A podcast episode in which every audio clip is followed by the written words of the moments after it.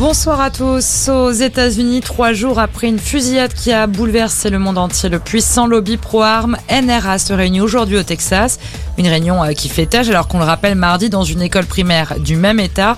Un adolescent a tué 19 enfants et deux enseignants. La NRA se dédouane de toute responsabilité dans la tuerie.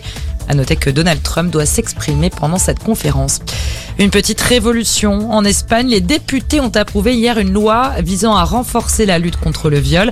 Et désormais, tout acte sexuel non consenti de manière claire et libre sera considéré comme un viol et non un abus sexuel aux yeux de la justice. Jusqu'à présent, la justice réclamait à la victime de démontrer comment elle avait refusé la relation sexuelle et y avait résisté. Euh, dans l'actualité en France, chaque journée de ce quinquennat doit être utile. Le cap fixé par Elisabeth Borne.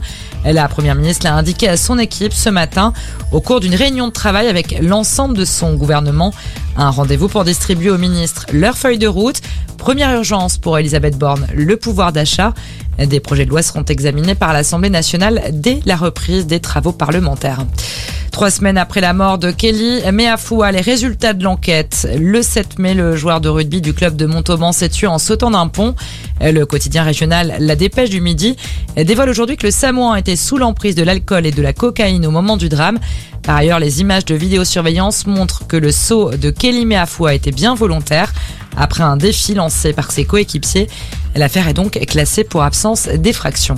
Et puis la chaleur aura marqué ce mois de mai à Nice. Aujourd'hui, plus de 31 degrés ont été enregistrés, un record pour la période. Selon Météo France, ce mois de mai sera le plus chaud jamais observé en France depuis le début des mesures avec une température moyenne supérieure au normal, estimée à plus 3 degrés. Voilà pour l'actualité. Belle fin d'après-midi à tous.